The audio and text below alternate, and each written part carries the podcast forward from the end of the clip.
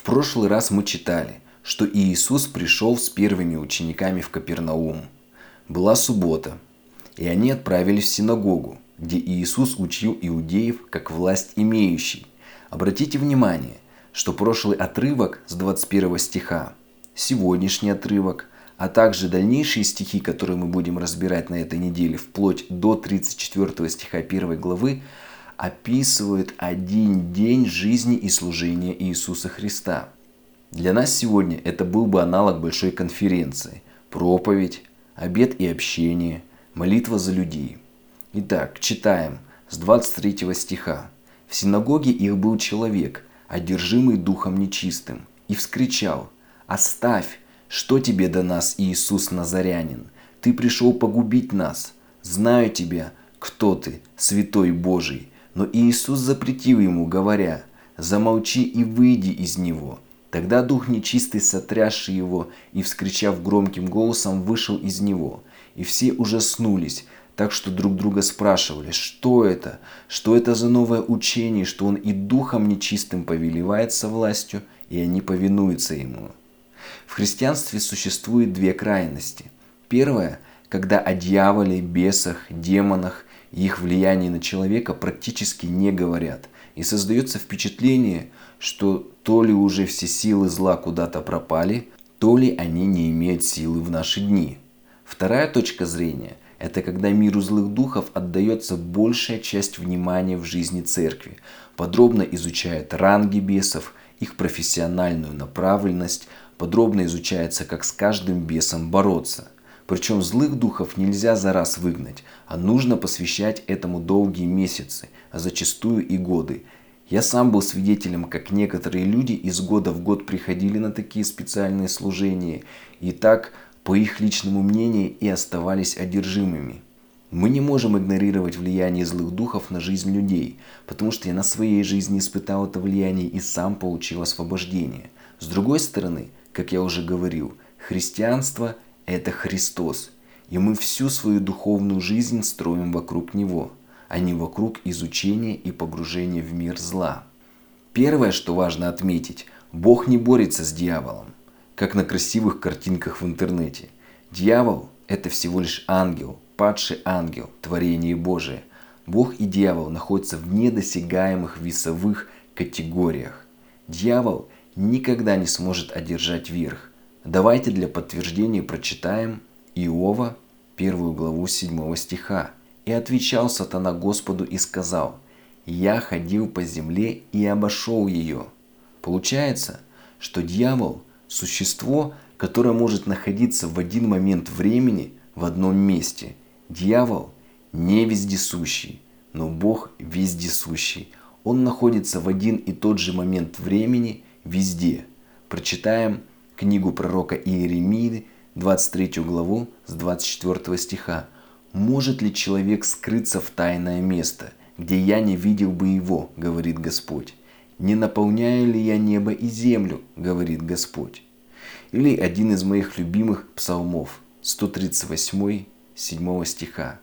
«Куда пойду от духа твоего, и от лица твоего куда убегу? Взойду ли на небо, ты там, сойду ли в преисподнюю, и там ты. А также другие атрибуты Бога. Например, Бог вечен, не имеет начала и конца. А дьявол был сотворен.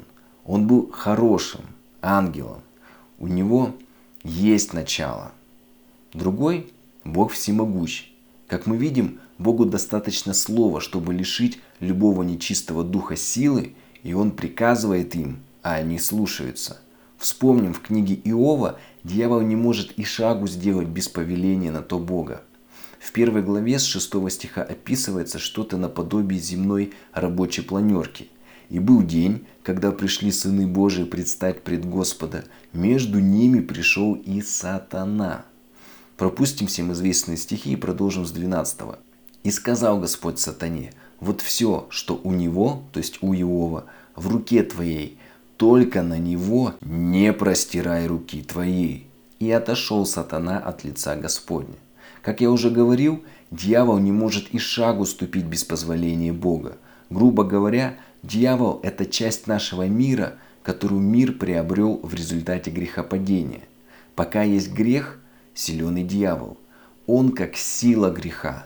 Поэтому красивые изображения равенства, добра и зла, инь и янь, вера в то, что эти две силы находятся в равновесии, всего лишь красивая сказка.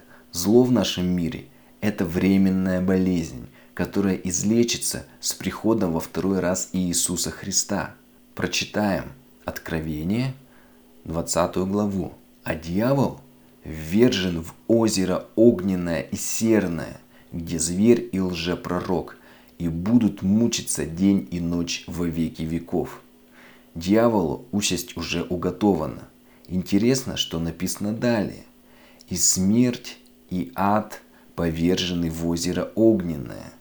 Получается, что смерть – это отдельная личность, поэтому, возможно, справедливо, что в искусстве она изображается как тень в плаще с косой, подрезая и забирая души людей в ад. Так вот, дьявол и смерть будут брошены в озеро огненное при приходе Христа, и больше не будет искушений, ни смерти существовать в небесном Иерусалиме всю вечность. Мы сегодня выяснили, что дьявол не ровня Богу. Они не могут на равных сражаться, как часто мы видим в красивых картинках в интернете. И более того, их воздействие носит временный характер. Можно сказать, что дни их сочтены до прихода Иисуса Христа. Прочитаем Откровение Иоанна Богослова, 21 главу.